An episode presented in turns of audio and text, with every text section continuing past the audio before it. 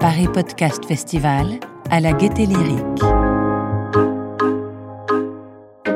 Première journée de la troisième édition du Paris Podcast Festival à la Gaieté Lyrique à Paris, une journée dédiée aux professionnels de l'audio. Paris Podcast Festival 2020, trouver sa voix.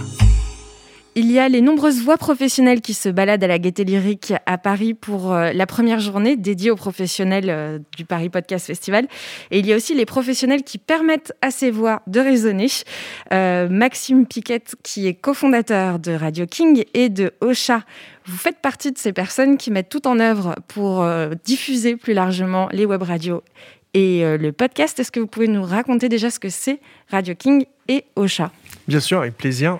Euh, Radio King, c'est une solution qui euh, vise à euh, aider la création de radios sur Internet. Et en fait, au chat, on est un peu sur la même idée, mais pour le podcast. On... En fait, notre mission au sein de notre groupe, c'est de permettre à chacun de pouvoir faire entendre sa voix. Et donc, on arrive à remplir cette mission à la fois avec Radio King pour permettre à chacun de faire entendre sa voix à travers la radio et en même temps euh, avec Ocha en faisant la même chose mais avec le podcast et en rendant en fait le podcast facile, chose qui n'était pas euh, le cas avant et nous notre mission pour permettre à chacun de faire entendre sa voix, c'est de rendre le podcast facile. Vous avez démarré avec Radio King avant de lancer Ocha. Est-ce qu'on peut dire clairement que le podcast a pris le dessus sur la web radio euh, sur les dernières années? Euh, alors nous on aime les deux, on n'aime pas, euh, on, espère, euh, on veut pas mettre en, compétition la radio et, le podcast, on aime beaucoup les deux et on est passionné d'audio digital au, sens large du terme. Et, simplement, moi je trouve que c'est simplement, il n'y a, pas, a pas une question de dépassement parce que euh, quand on écoute de la radio, euh, c'est pour un, cas d'usage particulier. Euh, typiquement, si tu as envie d'écouter plutôt du, de la musique, bah, très souvent, plutôt, tu vas plutôt écouter de la radio que du podcast, ça, prête mieux. par contre, si tu as envie d'avoir du contenu un peu plus de fond, sur des thématiques plus précises, d'aller sur des sujets qui, toi, t'intéressent particulièrement, c'est là où le podcast remplit super bien cette mission. Et donc, c'est là où bah, on voit bien que la radio et le podcast, c'est pas deux mondes qui sont séparés, c'est juste complémentaire. Alors, vous sortez à peine d'une conférence, on vient de vous attraper à la sortie de cette conférence, euh, qui présentait les clés du succès du podcast de marque, un sujet qui intéresse énormément de personnes et notamment les professionnels pour cette première journée de festival. Alors, dites-nous, quelles sont les clés du succès du podcast de marque Alors, ça va être hyper dur de... de, vous avez deux minutes. Ah ouais, ok, bon, super. Ça va être super dur de les, de les, résumer. Euh, alors, euh, plus, plus, précisément, en fait, à la limite, je ne vais, vais, pas les, les donner parce que ça serait trop simple de les donner là en audio et, de les offrir comme ça euh, si facilement. En fait, euh, surtout, on a, on a fait un gros travail avec euh, Avas Paris et, et, Ocha pour écrire un guide qui rassemble justement ces huit clés de succès. vous pourrez retrouver le, guide, on, le partage sur nos, sur nos réseaux, donc vous pouvez retrouver et télécharger gratuitement ce guide. On l'offre vraiment à tout le monde. On est très content d'avoir travaillé là-dessus.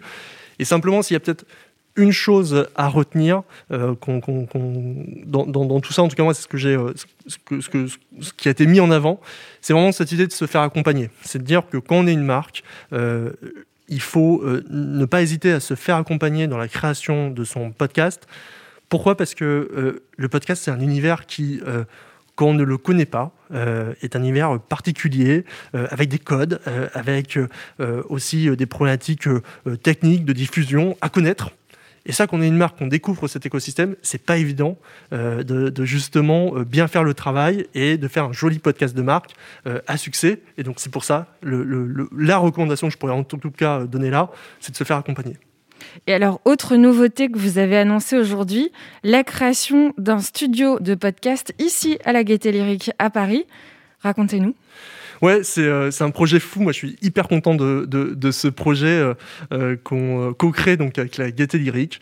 C'est l'idée de pouvoir intégrer le podcast à l'intérieur de la Gaieté Lyrique. C'était la volonté, le souhait de la Gaieté Lyrique et, ils nous ont choisi pour les accompagner euh, aussi dans cette, dans cette démarche.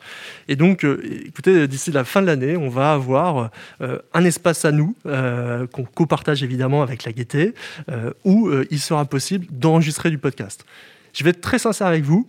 on était tellement on avait tellement envie d'avoir ce podcast, de ce studio, et on avait tellement envie d'aider aussi la Gaieté Eric à, à, créer ce studio qu'on ne sait pas encore trop bien ce qu'on va en faire. Oui, c'est ça.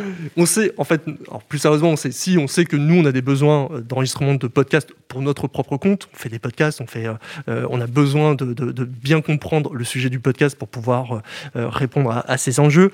il s'avère qu'on a aussi des demandes de, d'indépendants, de, d'entreprises qui souhaitent être accompagnés dans l'enregistrement de l'audio de leur podcast, sans que nous, on intervienne vraiment sur le fait de euh, le, faire l'enregistrement pour eux. Euh, ils n'ont pas forcément besoin de cette intervention-là. Et puis, je le disais, notre but, c'est de permettre à chacun de faire entendre sa voix. Euh, et donc, si on n'a pas un lieu qui nous permet de faire ça et qui nous permet aussi, pourquoi pas, de former ceux qui le souhaitent à faire du podcast, eh bien, euh, ça va être difficile de, réussir cette mission. Et donc, c'est pour ça aussi qu'on a décidé d'avoir ce studio. Et donc, du coup, ça veut dire que les podcasteurs qui sont en recherche d'un lieu pour enregistrer euh, peuvent contacter Ocha euh, pour leur demander si c'est possible d'avoir cet espace-là et vous allez les accompagner dans les grandes lignes sur les clés du succès d'un podcast réussi? Alors, pourquoi pas On fera pas euh, de la location, c'est pas quelque chose qu'on fera, on fera pas une location du, studio, par contre on ira sur de l'accompagnement, euh, soit à travers de la formation, soit sur du coaching d'enregistrement, soit simplement pour euh, enregistrer les premiers épisodes avant de se lancer seul, voilà, sans devoir débourser un budget en, en, premier lieu. On est plutôt dans cette, dans cette idée-là.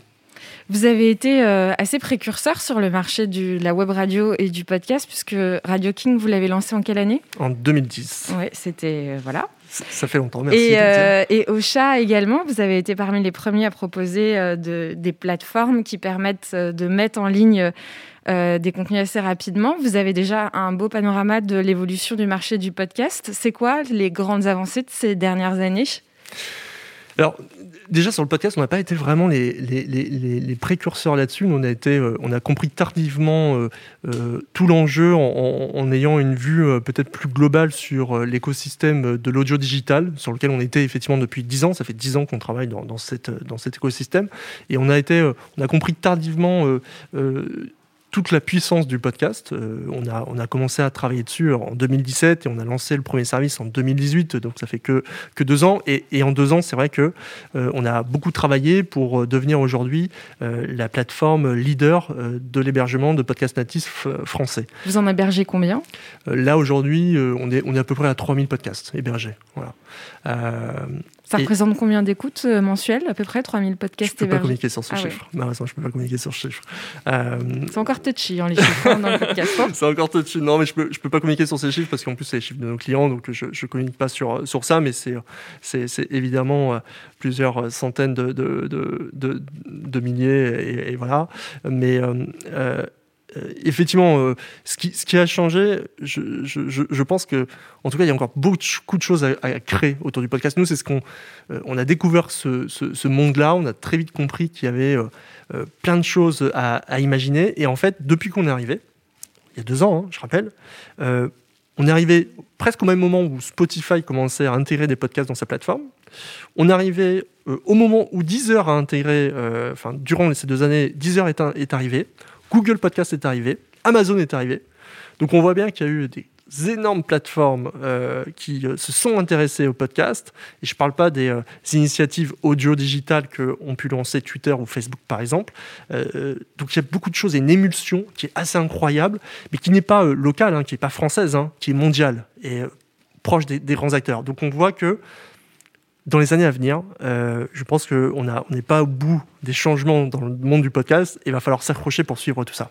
je crois justement que c'est le thème de la conférence que vous donnez demain, c'est le podcast plus à l'international Oui, tout à fait. Euh, c'est euh, l'idée de dire comment demain un podcast qui est français peut aussi s'internationaliser. Ce pas forcément les mêmes codes, ce pas forcément non plus les, les mêmes plateformes. Il y a des enjeux à, à, connaître dans cette thématique-là et, et c'est là-dessus aussi que, que j'interviens dans une table ronde. Voilà les huit clés pour euh, bien réussir euh, l'internationalisation du podcast. Non, là, il n'y en aurait que sept. Ah euh, je les ai comptés. Merci beaucoup, Maxime Piquette. Merci, Marion. Alors, votre voix, vous l'avez trouvée?